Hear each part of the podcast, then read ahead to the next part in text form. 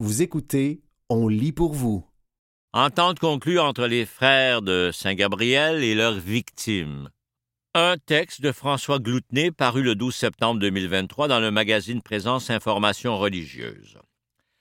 Une entente de règlement est intervenue dans une action collective déposée en décembre 2019 par des personnes mineures qui ont été agressées sexuellement par des membres ou des employés des frères de Saint-Gabriel. Cette entente prévoit que l'Institut religieux va constituer un fonds de règlement d'un montant variant entre 9 405 000 et 26 895 000 Le montant du fonds de règlement sera défini en fonction du nombre de réclamations acceptées par l'adjudicateur, explique l'avocat Justin Wee du cabinet Arsenault Dufresne Wee Avocat. Si 62 réclamations ou moins sont acceptées, ce fonds de règlement sera alors de 9 400 000 Si l'adjudicateur, le juge responsable de recevoir et d'autoriser le versement des sommes aux victimes, accepte sans réclamation, la communauté devra verser 16 millions. Dans le cas où les plaintes de 163 victimes seraient jugées recevables, la somme sera alors de près de 27 millions. Les honoraires des avocats des victimes représentent 25% du fonds de règlement. Victimes. Maître Justin Oui confirme qu'au moment de la signature de l'entente de règlement, 62 victimes s'étaient inscrites à cette action collective. Depuis l'annonce du règlement, on a déjà reçu cinq nouvelles inscriptions, dit-il. L'avocat fait remarquer que ces personnes ne nous ont jamais contactés jusqu'à ce jour. Sans doute ne voulait-elle pas embarquer avant d'être certaine de la conclusion de cette affaire. Elles ont donc préféré attendre qu'un règlement soit conclu avant de s'inscrire à cette action collective. Le règlement précise que ce sont les personnes qui ont été agressées sexuellement alors qu'elles étaient mineures pourront soumettre une réclamation. L'agresseur est identifié comme tout membre religieux des frères de Saint-Gabriel, ainsi que tout bénévole ou employé de l'Institut.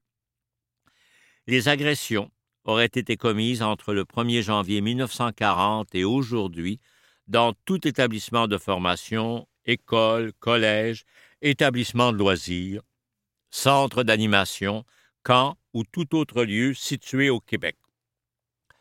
Le cabinet d'avocats indique toutefois que sont exclues les personnes qui ont signé en faveur des frères de Saint-Gabriel une quittance individuelle en lien avec des prétentions d'agression sexuelle ou dans le cadre du programme national de réconciliation avec les orphelins et orphelines de Duplessis. Les termes de cette entente de règlement sont consignés dans un document qui compte 15 pages. Le frère André Roberge, qui a déjà été économe général à Rome des frères de Saint-Gabriel, a signé l'entente de règlement au nom de son institut. L'entente doit encore obtenir l'approbation de la Cour supérieure.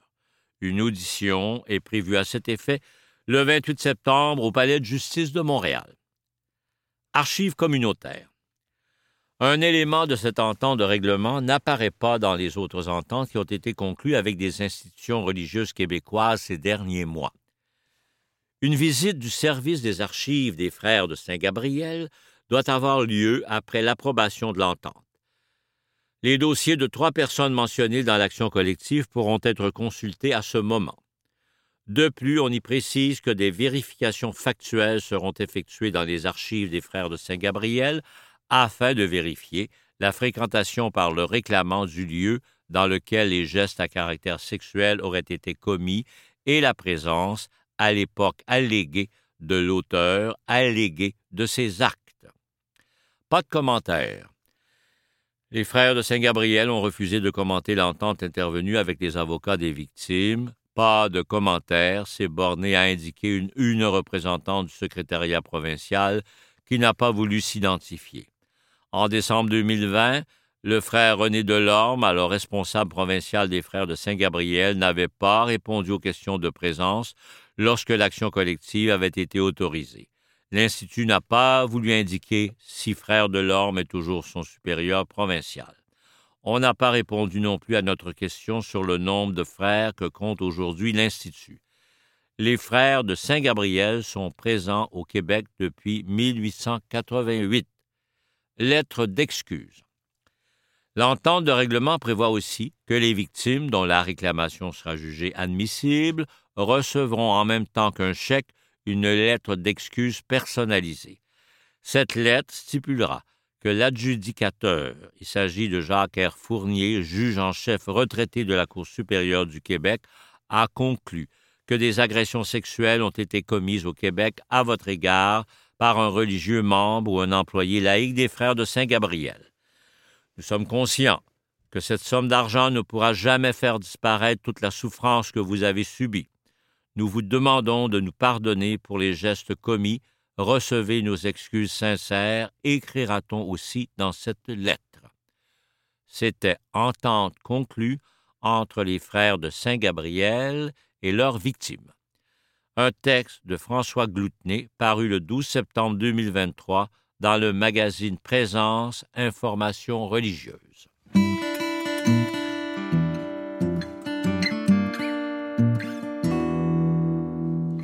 La sabbatique sociale de Duvernay-Tardif. Un texte de Yves Boisvert, paru le 23 septembre 2023 dans La Presse. Après toutes ces années à mener un train d'enfer, Laurent Duvernay-Tardif a décrété 2023 année sabbatique pour ralentir le train. Il a préparé l'ouverture d'une quatrième boulangerie a planté 182 hectares de blé, puis en a récolté 650 tonnes, s'est lancé dans la fabrication de beurre artisanal, en plus de structurer une fondation de 65 personnes. Parlez-moi d'un gars qui sait se reposer. La boulangerie, ça ne pouvait pas sortir de la famille, explique l'ancien champion du Super Bowl qui vient d'annoncer sa retraite du football. Quand ses parents ont décidé de se départir du dans les voiles, LTD n'avait pas le choix. C'était une décision 100% émotive. Tous mes Noëls, je les ai passés en famille, à la boulangerie à Saint-Hilaire. C'est là que j'ai rencontré ma blonde, Florence Dubé-Moreau. Mes coéquipiers à McGill ont toujours eu des pâtisseries ce qui a donné lieu à quelques scènes comiques, vu la relative incompatibilité des métiers de boulanger et de garde offensif. Un moment donné, l'an dernier, je suis dans l'avion avec l'équipe des Jets. On se dirige vers Miami pour aller jouer, et on m'appelle parce qu'il y a une fuite d'eau dans un frigo et qu'on va perdre les croissants, dit-il en riant. Au lieu de s'en débarrasser, il a décidé d'agrandir l'entreprise pour justifier l'embauche de gestionnaires. Il a aussi voulu changer le modèle pour retenir les précieux boulangers dont on connaît les horaires nocturnes. Pour faire un bon pain, il faut du bon blé. Il a fait affaire avec des agriculteurs qui ont cultivé la variété requise. Outre se protéger des fluctuations du marché, il voulait surtout créer une chaîne québécoise de valeur qui va du producteur jusqu'au comptoir. Je veux faire la même chose avec le beurre. Il veut en créer un au Québec au lieu de l'acheter en Europe, parce que le beurre local manque d'élasticité pour une bonne pâtisserie. L'élasticité dépend du taux de gras et de l'alimentation des vaches. Or, on leur donne du grain au Québec. Il a réuni des producteurs de lait et s'est rendu chez Investissement Québec, et si j'en juge par son air, tout ça devrait être euh, baraté sous peu. Le projet qui l'occupe le plus cette année, c'est cependant sa fondation, qui offre une sixième période aux élèves de cinquième et sixième année du primaire. Des médiateurs se rendent dans une trentaine d'écoles du Québec depuis trois ans et font des programmes arts et sport pour favoriser la persévérance scolaire. On pourrait dire qu'il essaie de rendre l'école la plus intéressante possible, lui qui a fréquenté une école alternative fondée par sa mère.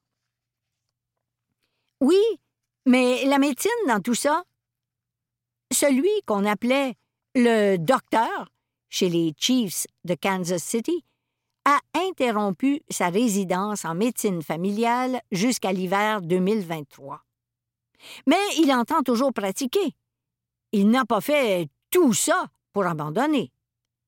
L'homme est un persévérant, et pas seulement scolaire.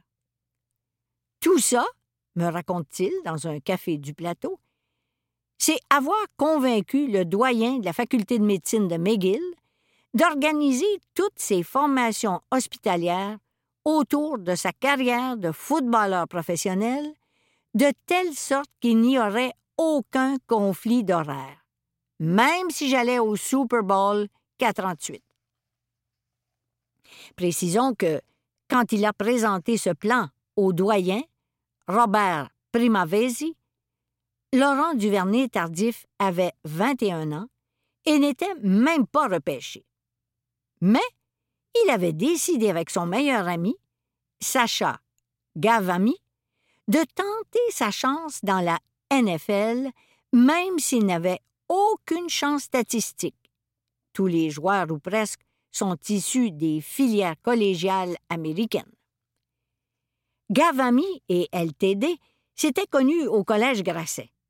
Sacha était le maniaque de sport qui connaissait toutes les statistiques de tous les sports et qui rêvait secrètement d'être agent. Laurent était l'athlète géant arrivé avec son casque sous le bras pour jouer au football sans même avoir été recruté et en se demandant s'il ne devait pas plutôt s'orienter vers le badminton. Je sais que ça paraît drôle, mais c'est vrai.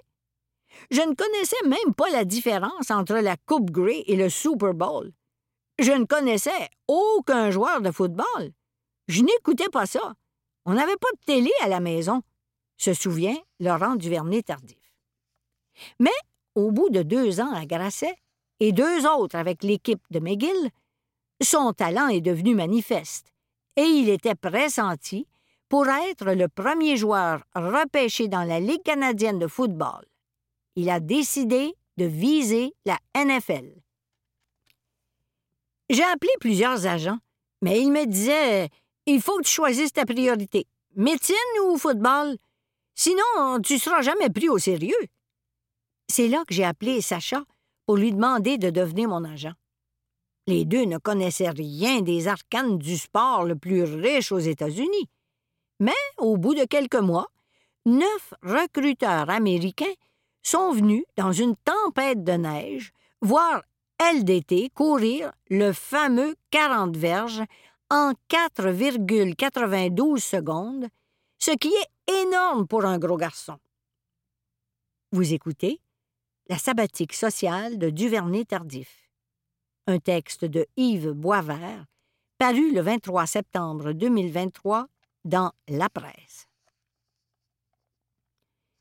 Entre deux gardes d'étudiants médecins, le garde offensif sillonnait les États-Unis pour répondre aux invitations.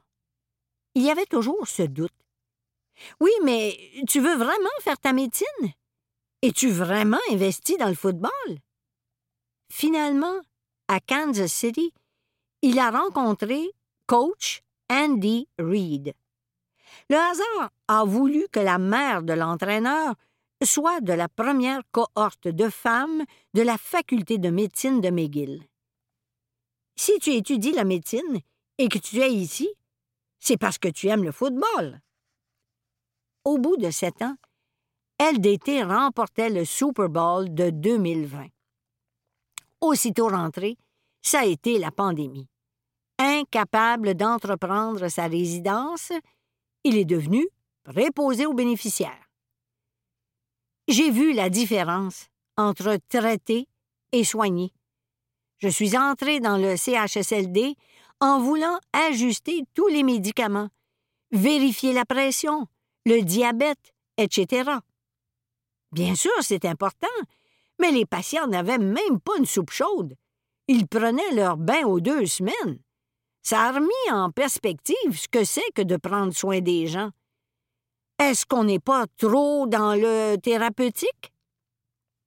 Quand un patient n'a pas eu de visite depuis six semaines et que tu es sa seule interaction humaine de la journée, quand tu vas lui porter ses médicaments, ces pilules sont le moindre de ses soucis. Ce dont il a besoin, c'est un contact humain. Qu'on prenne le temps dans ce chaos. Au bout de dix semaines, il a entrepris une quarantaine de deux semaines pour retourner dans son équipe. Le billet était acheté, la valise prête. Trois jours avant de partir, il a appelé coach Reed. Il resterait au Québec. Il y a 70 000 nouveaux cas par jour aux États-Unis. Et je vais aller jouer dans une ville qui est un point chaud de la pandémie?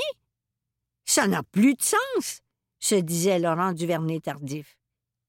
Il y est retourné l'année suivante, a été blessé, puis échangé aux Jets de New York, où il a joué la saison dernière. Mais, à 32 ans, il a finalement tiré un trait sur ce qui lui a apporté les sensations les plus intenses de sa vie. Ces stades qui vibrent, ce ballon placé à la ligne de deux, Coach Reed qui appelle le jeu sur le côté droit en se disant Le docteur va faire la job. Et il l'a fait. Le porteur de ballon franchit la ligne sans même se faire toucher. C'est le plus beau moment de ta carrière. Le premier texto qu'il a reçu, après l'annonce de sa retraite, est venu d'une préposée du CHSLD. Il est fier des liens qui se sont créés durant ces semaines noires, quand il voyait les Chiefs jouer un jeudi pendant son quart de soir dans la chambre d'un patient. Le regrettes-tu? lui demandaient des fois les gens. Aujourd'hui, terriblement, disait-il, franchement, certains jours. Ça m'a pris du temps avant de savoir que c'était la bonne décision. De ces neuf années de football au plus haut niveau, de toute cette notoriété, il a voulu faire quelque chose. J'ai eu ce privilège. Florence et moi, la Fondation, on veut que ce soit notre legs. On se donne dix ans pour mener ça à maturité. On a appris rapidement que c'est facile de faire un bon programme auprès de jeunes qui n'en ont pas besoin. Chaque fois que tu fais un programme en dehors du cadre scolaire, tu mets un biais de sélection auprès des familles précaires qui n'ont pas les moyens de transporter leurs jeunes. Alors tu les échappes. Pour être sûr de ne pas échapper ceux qui en ont vraiment besoin, je veux rejoindre le plus de jeunes possible. Une trentaine d'écoles sont inscrites et dans ces écoles, à peu près 50% des élèves de 5e et 6e sont inscrits, tellement qu'il doit y avoir des tirages. Pendant une période d'une heure par semaine, le midi ou après l'école, les jeunes sont pris en charge par des médiateurs, souvent des étudiants ou des étudiants athlètes, des artistes aussi. Celui qui vient pour les sports est obligé de faire des arts, et vice-versa. Ils sont initiés aux pratiques en art contemporain québécois. Ce n'est pas du bricolage, et les jeunes sont très curieux de la démarche artistique. Les sports sont inclusifs. Yoga, arts martiaux, danse. Dans les écoles, on a beaucoup développé le modèle des sports compétitifs. Mais pour chaque champion, on crée des milliers de décrocheurs sportifs et scolaires. Je suis mal placé pour parler parce que ça m'a bien servi, mais on va dans une autre direction. Il est cependant l'exemple d'un athlète qui a fait toutes sortes d'activités avant de se spécialiser dans le football, ce qui est de plus en plus mis de l'avant par les experts. Tout ça a été monté après consultation avec les experts en visant les objectifs ministériels. Quels sont les besoins? Où peut-on avoir le plus d'impact? Tout est entièrement financé par la Fondation, qui a un budget d'environ 2 millions, et sans participation de l'école. Les profs sont déjà débordés. C'est clé en main. Au secondaire, il y a plus de parascolaires. Si on crée un intérêt au primaire, peut-être que ces jeunes-là vont trouver les moyens de s'intéresser plus à l'école après, affirme Laurent Duvernay-Tardif. Des chercheurs de l'Université de Montréal suivent le projet pour en mesurer l'impact. Mais qu'est-ce que ça dit de notre école? Qu'il faille des fondations pour organiser du parascolaire? Je ne sais pas. Les gouvernements disent qu'ils veulent, mais ça ne se passe pas. Comme la prévention primaire en santé. Toutes les études montrent que c'est bénéfique, mais politiquement, on dirait qu'il y a toujours des enjeux immédiats, plus urgents dans le cycle médiatique. Ça fait des mois qu'on demande l'appui du gouvernement. On est en droite ligne de leurs objectifs et on est un service de garde au fond. Mais ça ne se passe pas.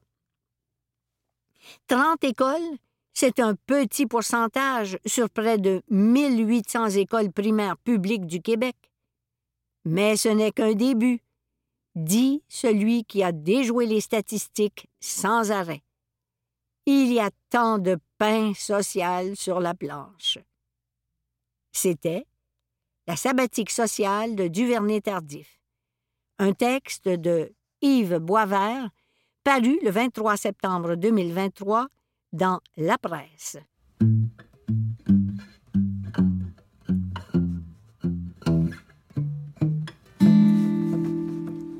L'étonnant pouvoir du rire contre le striatum. Un texte d'André Duchesne, paru le 17 septembre 2023 dans La Presse. Étape cruciale de l'évolution, l'homme et la femme sont passés de la marche à quatre pattes à celle à deux pattes. Qu'ont-ils fait de leurs deux bras, ainsi libérés d'une tâche, jusque-là essentielle, à la locomotion? Les tendre aux voisins en signe d'amitié? Nenni. Ils les ont armés en guise d'hostilité. Cette réflexion de Boucard Diouf dans son nouvel ouvrage, Ce que la vie doit au rire, rappelle que l'humain n'a rien perdu de son côté belligérant et guerrier, de sa crainte atavique de perdre ses acquis et de sa quête d'accumulation qu'elles soient sexuelles, matérielles ou virtuelles, comme les j'aime sur les réseaux sociaux. Tout ça parce qu'il y a très longtemps, l'humain consacrait tout son temps à combler des besoins extrêmement simples liés à la survivance. Pendant ce temps, dans le cerveau, une structure, le striatum, s'irriguait de dopamine à chaque besoin fondamental satisfait. Avec pour effet le goût de recommencer. Appliquer la formule à la société de consommation du 21e siècle et concluer. Cet héritage biologique, très utile à une époque lointaine parce qu'il permettait de vivre un autre jour, nous prédispose aujourd'hui au malheur, soutient Boucard on laissera à d'autres, plus savants, le soin d'appuyer ou de pulvériser cette façon de voir les choses qui constitue la première partie de son ouvrage et la plus réussie. Pourquoi réussie? Parce que, dans cette partie, le désir de l'auteur d'allier rire et science est parfaitement réalisé. Dans un style unique, alliant mots scientifiques et langage du terroir, Boucard démontre que notre cerveau, aussi génial soit-il, peut parfois, et souvent, être une machine de création et de destruction massive. Une fois le diagnostic sur la table, il propose la thérapie par le rire un ventilateur qui chasse les énergies négatives. C'est là que ça dérape un peu. On a soudain l'impression d'assister à un spectacle où les blagues s'enchaînent, s'étirent, se répètent. Certaines blagues grivoises sont dignes du XXe siècle. Ici et là, des jeux de mots sont convenus. Heureusement, la finale, se développant à partir du chapitre joliment titré Africacé, revient à des considérations plus tendres, plus sages. Elle nous renvoie aux idées développées en ouverture pour mieux réfléchir. Boucard Diouf a la main heureuse dans sa façon d'esquisser les valeurs de la diversité, du vivre ensemble, de la simplicité. Cette main que nous tend Boucard n'est jamais armée, sinon d'une bonne blague. Bref, le striatum reste, mais le rire gagne. Extrait.